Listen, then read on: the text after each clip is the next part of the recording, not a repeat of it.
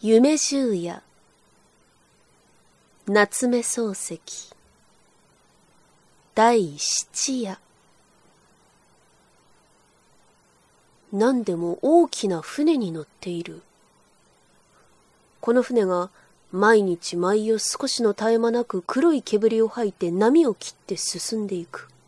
凄まじい音である。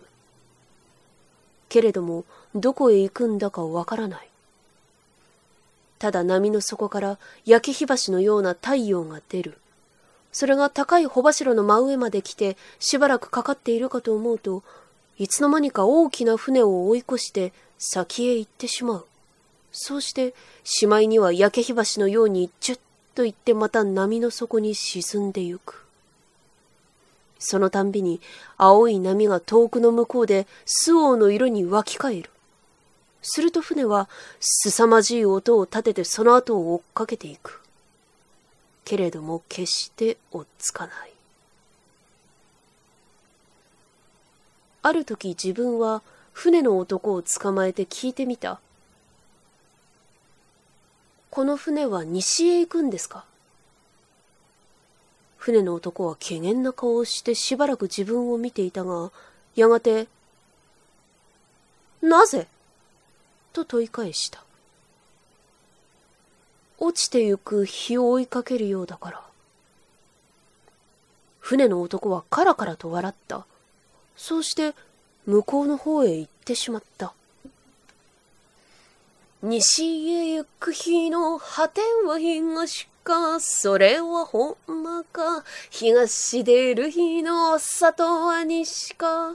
それもほんまか。身は波の上、勝ちまくら。流せ、流せ。と、生やしている。へさきへ行ってみたら、水夫が大勢寄って、太い穂綱をたぐっていた。自分は大変心細くなった。いつ丘へ上がれることかわからない。そうしてどこへ行くのだか知れない。ただ黒い煙を吐いて波を切っていくことだけは確かである。その波はすこぶる広いものであった。際限もなく青く見える。時には紫にもなった。ただ、船の動く周りだけはいつでも真っ白に泡を吹いていた。自分は大変心細かった。こんな船にいるよりいっそ身を投げて死んでしまおうかと思った。乗り合いはたくさんいた。大抵は偉人のようであった。しかしいろいろな顔をしていた。空が曇って船が揺れた時、一人の女が手すりに寄りかかってしきりに泣いていた。目を拭くハンケチの色が白く見えた。しかし、体にはサラサのような洋服を着ていた。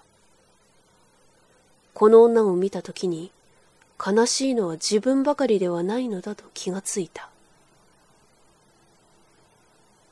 ある晩、甲板の上に出て一人で星を眺めていたら、一人の偉人が来て天文学を知っているかと尋ねた。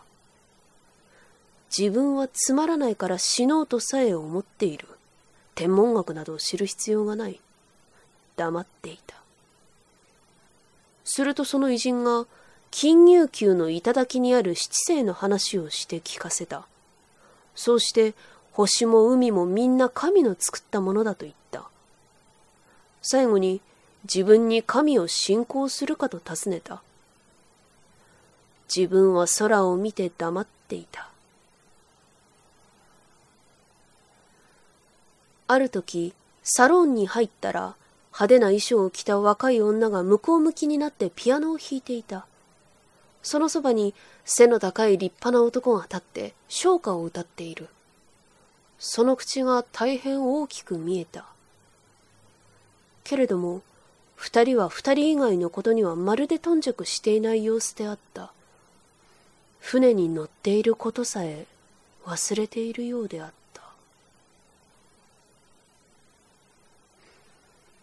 自分はますますつまらなくなった。とうとう死ぬことに決心した。それである晩、あたりに人のいない自分、思い切って海の中へ飛び込んだ。ところが、自分の足が甲板を離れて、船と縁が切れたその刹那に、急に命が惜しくなった。心の底から寄せばよかったと思った。けれども、もう遅い。自分は嫌でも王でも海の中へ入らなければならない。ただ大変高くできていた船と見えて、体は船を離れたけれども、足は容易に水につかない。しかし捕まえるものがないから、次第次第に水に近づいてくる。いくら足を縮めても近づいてくる。水の色は黒かった。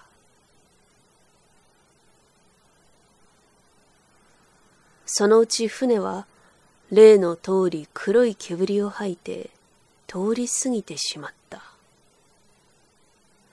自分はどこへ行くんだかわからない船でもやっぱり乗っている方が良かったと初めて悟りながら、しかもその悟りを利用することができずに、無限の後悔と恐怖とを抱いて、黒い波の方へ静かに落ちていった。